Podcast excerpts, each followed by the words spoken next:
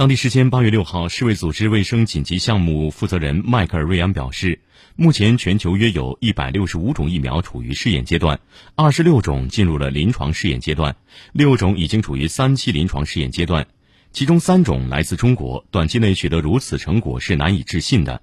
瑞安也强调。疫苗进入三期临床试验，并不意味着研发快要成功，这只意味着是疫苗第一次被投入到更多健康民众中进行试验，以观察疫苗能否保护他们免受天然的感染。